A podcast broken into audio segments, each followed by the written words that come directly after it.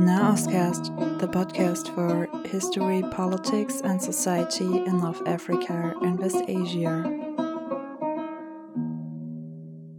What do we want? Climate justice! What do we want? Now!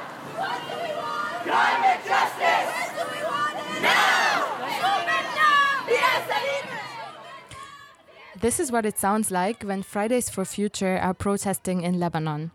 Today I'm sitting down in Beirut with Andreas Sukar Rahme. He is 22 years old and was the first one to organize a Fridays for Future strike in Lebanon and in the whole Levant. Hello, nice to have you here. Thanks, Julia. We're talking today about Fridays for Future. How did you get involved into the movement?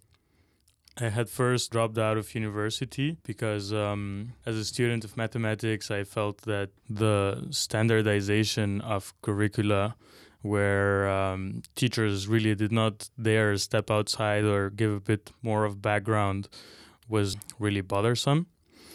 Also, uh, different systemic problems in the educational world, like the lack of women in science. It was um, driving me to question this path, which is more traditional. So I quit and I got some free time and I was doing some research on what's happening globally in terms of politics. And I stumbled upon Greta Thunberg. I found her movement quite interesting. And so um, when I visited their website, I saw that there was really nothing happening in the Arab region.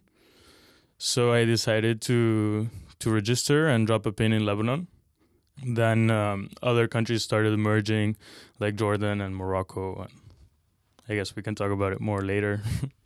When I last saw you protesting, you had a sign, and I remember it had dollars and it had the symbol of Lebanon, which is the um, the Cedar. cedar tree, and you linked both of it. Can you tell me a little bit more about why you linked the dollar and the numbers, mathematics, with the fight for global environmental justice? Well, so the sign said precisely which one do you want, and then it had dollar signs on one side and uh, the cedar tree on the other side. And we have to choose really because uh, the cedar trees are at extreme risk. The problem of climate change threatens the snow residency in Lebanon to shift up from 1,500 meters above sea level to 2,000, which means that most of our cedar forest will uh, stop getting snow. And so, really, we have to choose now. And more than that, we have to also be very loud uh, in our choosing uh, because we can't fight this fight alone. We have to be part of uh, a global movement such as Fridays for Future. I was wondering because Fridays for Future, they say they want global climate justice. But what does it mean in practical terms? What are your demands? What are you fighting for? Well, definitely, it means to stick to the Paris Agreement of uh, keeping temperatures from rising above 1.5 degrees Celsius by the end of the century, which uh, also means that by 2030 we should have um, halved carbon emissions, and by 2050 we should be carbon neutral.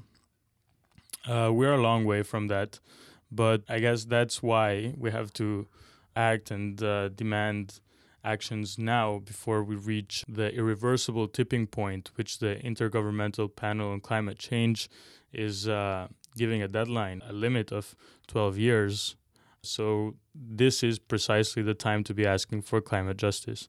And it means uh, really halving our carbon emissions by this decade, by the end of this decade. It's a global demand. What are your demands here in Lebanon and what are the challenges here in Lebanon? We are facing quite a lot of environmental challenges which are not common in other areas. For example, I wouldn't like to call our because uh, I don't really identify with what uh, what uh, the government and uh, these businesses are doing. But for example, uh, the cement industry in Lebanon is eating full mountains, whereas the whole world is fighting for gaining access to clean water and uh, even to find water in this hotter than ever world. In Lebanon, we are polluting our sources of clean water, which come from the snow and from our rivers, which we have quite a few. And most of these are um, very much polluted. That's a key challenge that we're facing. There's the waste crisis, which really reached uh, a point of where people, all people, uh, realized that it was quite insane when in 2015 the landfills were full and everyone went on the streets singing "You stink" to the government. You've been talking about the waste management crisis in 2015, and I think this is a good example how things are linked. The waste has been piled up for decades on the shores, really, of the Mediterranean Sea, on landfills. And on these landfills, the garbage is not treated in any way. So it's just piling up. And 2015, it reached a level where people said, okay, now is the time, now it's really enough. The garbage is piling up in the streets. The pickup trucks are not taking garbage anymore. And politicians are using this spot. And here we come to the fiscal policies as well and how the economical elite is intertwined with the, the political elite. We're piling up the waste next to the shores because this is really precious land. Once it's filled up and people have enough, we just find easy solutions, which is incinerators, burning all the trash or burning it in open fires and then keep the land, which is land grabbing. So I feel like only the, the waste as one example shows really well how Lebanon is working in terms of politics and in terms of economical policies. Right. Uh, you, I think you you drew the picture in all its complexity quite well. Yeah, if you take a, a look at these landfills from above, or even at the city from above, you can see that these landfills take or are situated in some of the nicest locations near the near the shores. That crisis has not been solved, though they have made a bit of space in the landfills. I think they constructed like a wing on one of the landfills that is going to be full in the in this year. But uh, or maybe before I, I continue, I think it's important also to consider that uh, our landfills are actually very advanced technologically, and when they were built, they were top of the line. The problem I would I would say was that uh, I would blame actually the politicized media. We have about twenty uh, TV channels in a very very tiny country of four million, um, and um, the politis the politicized media did not uh, really raise awareness about recycling and and sorting wastes at home, and therefore most of our landfills are full and not full of things that should be there, but full of organic waste, mainly that also emit CO2 and spread disease, as you were saying. So to go back to the to the fiscal policy of it all, they are always trying to profit out of these crises, specifically in the environmental crisis and and the waste. Uh, and that's why we still don't have a solution. And the solutions that they can come up with is going to the exterior, asking them for money, I mean, for loans, which have a very high interest rate and, and end up being paid by our money. So, for example, the most recent one is the CEDRE Accord, in which they are, it was held in Paris, and they basically pledged $11 billion to Lebanon uh, once we meet some conditions that they have set for us. But the plan to do with this money is uh, to build over 10 new landfills and 17 incinerators. Again, Lebanon is a very small country, and um, it begs to raise the questions of what will you do with toxic waste, apart from again the cancer rates and the fumes in such a small country, uh, very densely populated.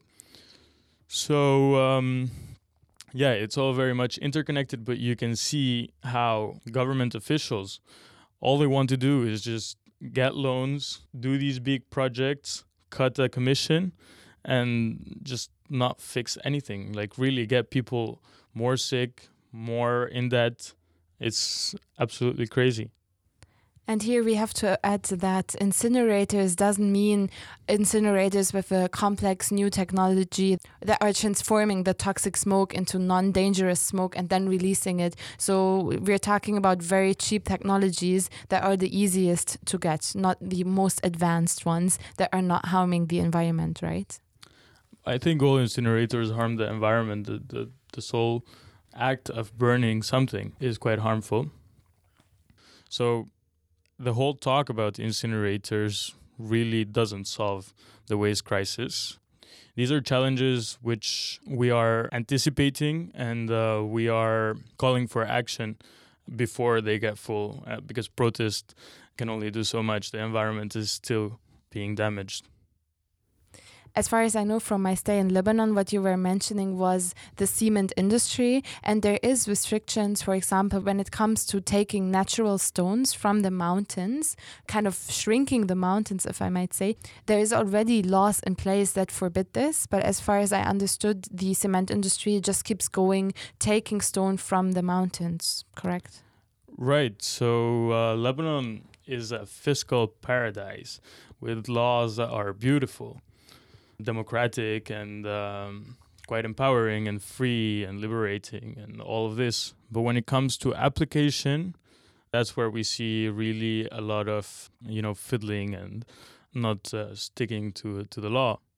I would also like to add uh, that one of the biggest problems that we're facing is uh, the lack of access to electricity. With this comes new challenges, like people having to resort to diesel generators underneath their buildings, in the parkings usually, and the fumes being trapped inside. The cancer rates in Beirut are one of the highest in the world. And um, I think there's a, a very strong parallel there, as well as the diseases that we're facing and, and cancers. The food that we're eating is contaminated in rates that are unbelievable in terms of pesticides and chemicals, chemical residues that you find inside our vegetables what we should be thinking about is really how how do we bring a circular economy that produces zero waste. I mean, the whole idea of the circular economy is to move away from a linear in which you extract from the ground, burn fossil fuels, create products, and then throw away the package or whatever is left from it, into a process where it's completely circular. So, um, if this is the case, then we are moving away from a capitalist system in which you buy directly into one where you're kind of renting stuff for a long time until better options are on the table. This would require a bottom up approach, meaning that it's the people really who take the action and make change happen from really the bottom of society. You were mentioning the media, and I was thinking, how do you see media portraying all these challenges that we have facing global crisis and the climate crisis in Lebanon? Well, there's very little talk, to be honest. Yeah, even when, like, even before the revolution, um, which got the media sort of started on covering really important issues that people are facing. It was quite hard to reach out to them in order to cover our our Fridays for Future protests, and many times they would just not even answer. So yeah, I think um, there's a lot of work to be done but also we are not waiting for them, uh, especially as we now have access to social media and technology, which allows us to talk directly with one another. But uh, still, I think because they are usually funded by political parties, uh, it is usually in their interest to um, bring, for example, the oil mafias into Lebanon or to uh, focus on on the issues where they can really take a gain from rather than have the people engaged in solving these problems. Fridays for Future is really a movement led by pupils and students. And I was wondering, you mentioned social media, but I was thinking, is this the only way that young people in Lebanon are educating themselves about environmental issues? What about schools and the educational system? Yeah, they have got, or at least the state uh, has got a very weird picture about our environment, and they pass it on in a very wrong way. Uh, for example, if you open a state book, like a public school book, you would see that when they're explaining agriculture, you have a picture of a man spraying pesticides on, on his crops. So this is uh, pretty much how, how the state sees our nature. Um, yeah, I think right now people are mostly relying on social media and um, you know maybe books. And if I may add, there is also like a, few NGOs which are doing a great job. Uh, so I think personally, when I have reached out to them and uh, asking to to collaborate on something to raise awareness, they have all been very positive about it, and I think um, this is quite uh, promising, and I look forward to it. While you were talking, I was thinking of plastic as an example of trash and waste, where I think there is a bit of a consciousness um, raising right now. But uh, when I came to Lebanon, I felt everyone is giving me these plastic bags when I go to the Dukan, the small shop, and I want chewing gum, and I'm offered a plastic bag. Um, when I'm going to a restaurant, which is like, let's say, middle class priced, they are offering waters in plastic cups. So, do you feel that there is a consciousness about this issue? And to be fair, I need to say that I think even in Germany, we abolished the plastic uh, bags from the supermarkets, I think one or two years ago. So. Mm, yeah. I'm afraid in Lebanon there's not much talk about it, even though it is a big problem. And um, you can see plastic everywhere. I'm always surprised that when I'm on the highway and you just have a look around when there's a bit of wind, or even by the wind created by the cars, you see a bunch of bags flying around you. Uh, which is absolutely crazy. If you look into the sea, of course, there's also a lot of plastic bags which animals are eating and um, dying. Turtles, um, which are native to Lebanon, a lot of them have died um, because of this. Even in our forests, you can find traces of plastic. Well, it's just a very easy solution, and we can see our closest neighbors implementing this a long time ago. Well, I think in 2016, if I'm not mistaken, Morocco abolished plastic bags and single use plastics. Just last week, I believe Jordan did too. So, where does that leave Lebanon? I really don't know. And how long does it, do these species uh, have to keep suffering and us as well? It's funny that you're mentioning Morocco and the plastic bags because we had an episode with Salwa, who's from Morocco, and she said that in Morocco there was um, an attempt to, or they banned plastic bags, but just because there was a huge conference. And after the conference was over, people started to use plastic bags again because they didn't really know alternatives on how to shop without a bag, like which bags can they take and where to get these re- reusable bags from. Um, so I think it's very much the education of people that helps to to um, implement these policies that are from above to have like more a bottom up approach. And you were mentioning um, initiatives in Lebanon, and I was thinking of Bala Plastic, who are trying to really not only tell people, okay, we are having um, plastic laying on our beaches. So let's go and have initiatives collect the, the plastic from the beach, but also separating, uh, telling them how to re- recycle and reuse things.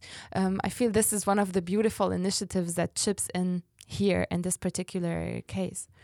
Right. Um, I think uh, it's quite beautiful in Lebanon that we have some initiatives that are tackling this issue. But yeah, it's still um, as you were saying, people are not very much aware, uh, like on, a, on the scale of masses.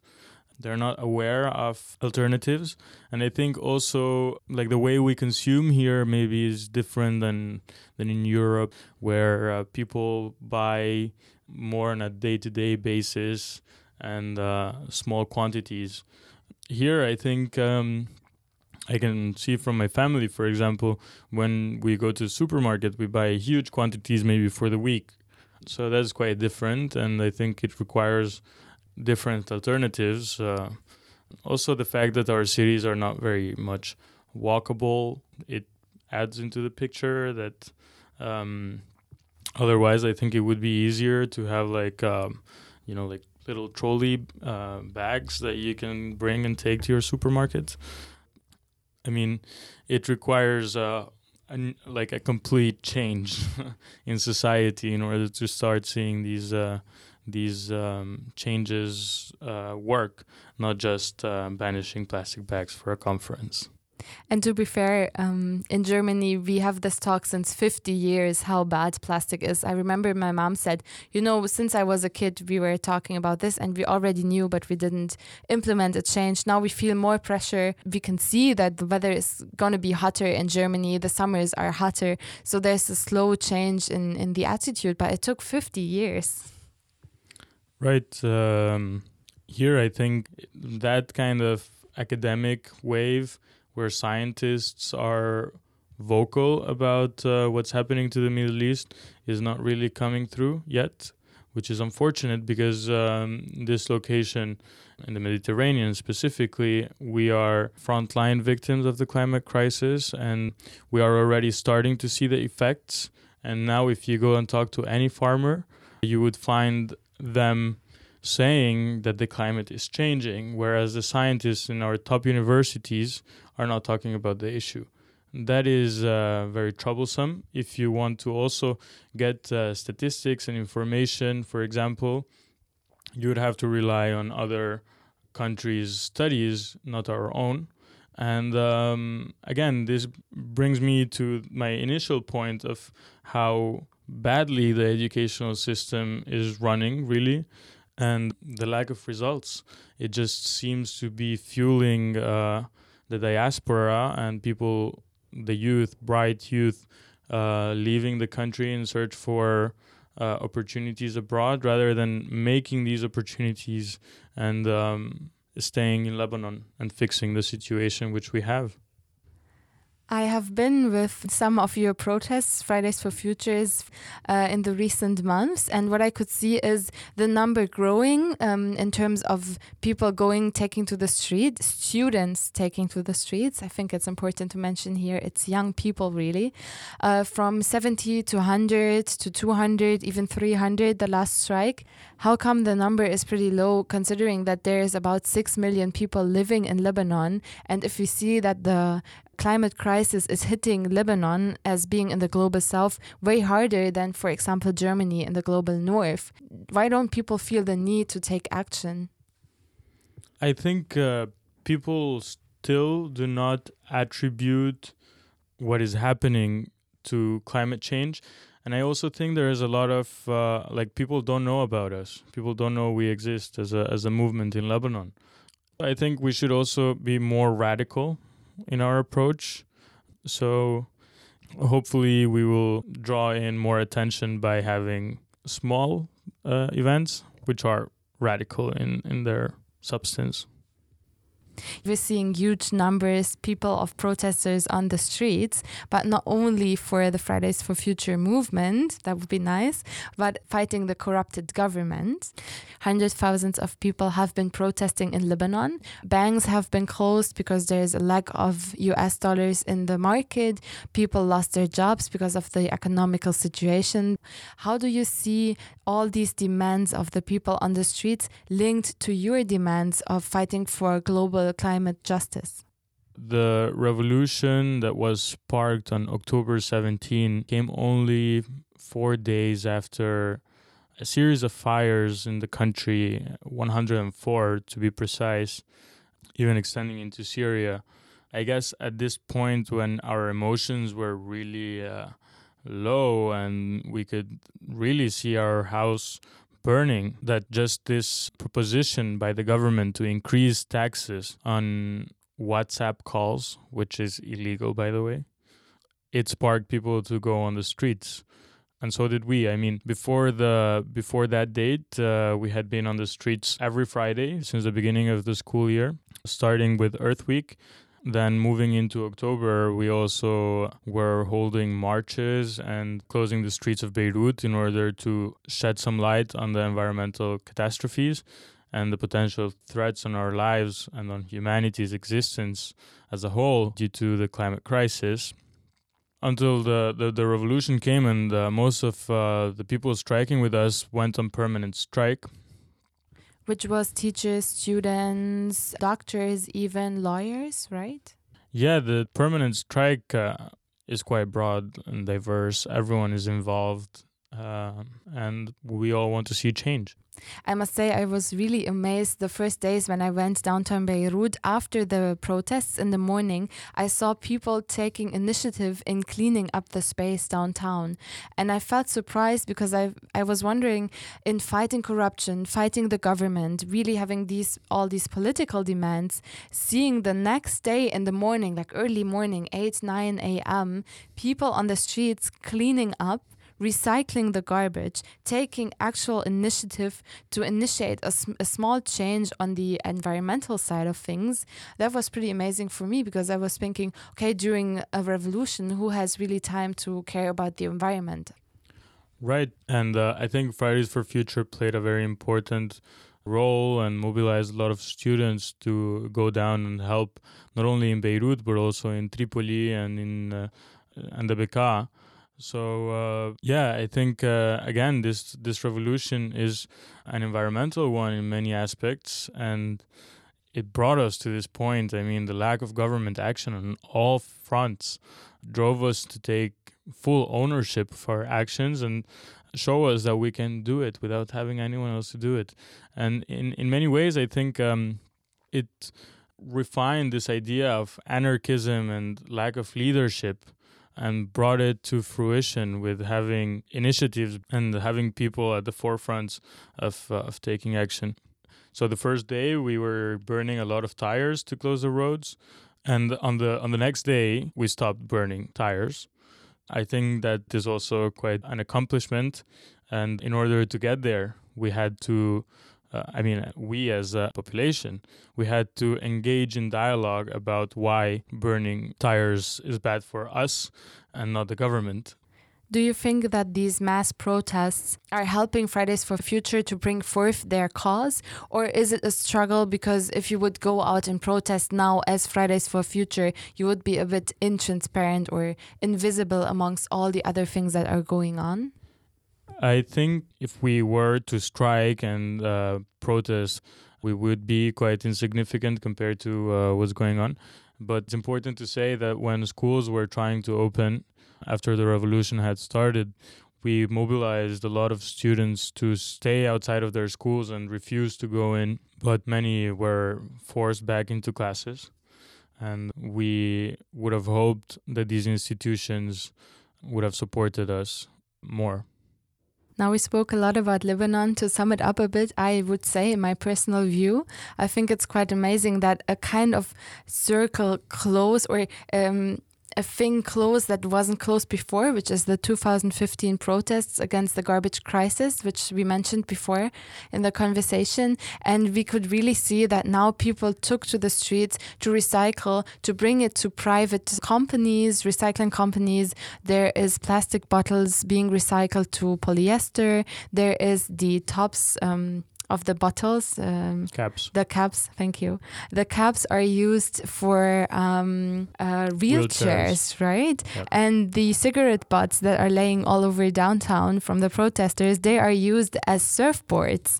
It's really showing that people are taking the initiative, and a thing that couldn't have been accomplished in 2015 is kind of accomplished right now. How is it about the neighboring countries, about other Arabic speaking countries, Jordan, Palestine? Uh, do they have Fridays for Future initiatives? Right, uh, they do. Uh, I was checking the map recently. I mean, at first I knew that the Jordanians were striking and they reached out to me for some advice and I explained to them how to register and stuff like this. Also, the Palestinians have been striking, which is motivational to and refreshing to hear the their youth speak up in in this platform. Of course, uh, all across the Mediterranean, we have uh, protests going on in Tunisia, in Morocco, and really in uh, quite a lot of places. Um, but I was really surprised that uh, when I was checking just last week the map, I saw um, some pins dropped around the Gulf. And this was quite interesting because, I mean, with the monarchies and um, such uh, uh, regimes, it would be uh, near impossible for adults, I would say, to protest. But for the youth, uh, I guess they're making an exception. I don't know much about how the movements are going on there, but it's pretty interesting to see these uh, pins dropped on the map. And I hope really that, um, or that these protests are effective in changing the policies from oil intensive ones to uh, more sustainable ones. How is Fridays for Future Lebanon connected to Fridays for Future in the Gulf, in Tunisia, Morocco, and also in Europe? Well, we are um, part of the international movement, all of us. And in many projects, uh, we overlap and we discuss. And but um, I would maybe like to see something more uh, along the lines of FFF Europe, for example, for for Arab speaking countries. Also, um, in Iran, the Fridays for Future movement has been strong, and I really wish them all the best and safety, especially as the Islamic regime targets environmentalists specifically. All my support to them, and um, I also hope that together we manage to to connect and uh, have something more special going on for us, like Fridays for Future Europe has done. Could this lack of connection be to your disadvantage? Because the movement is really seen or portrayed as a movement led by Greta Thunberg and then European countries, European students or pupils. Uh, do you see that or do you think that um, maybe the WANA region, West Asia, North Africa, also the Gulf countries, what's happening there, or Iran, are a bit overlooked in the portrayal of the whole movement? Because in the end, it's a global movement, it's not a European movement. This is what it should be. Right. I think um, we usually um, get that as a criticism here in Lebanon that, oh, yeah, you're trying to westernize us and uh, God knows what, you're pushing a Western agenda on us. Of course, this is not the case. We are just fighting for our future.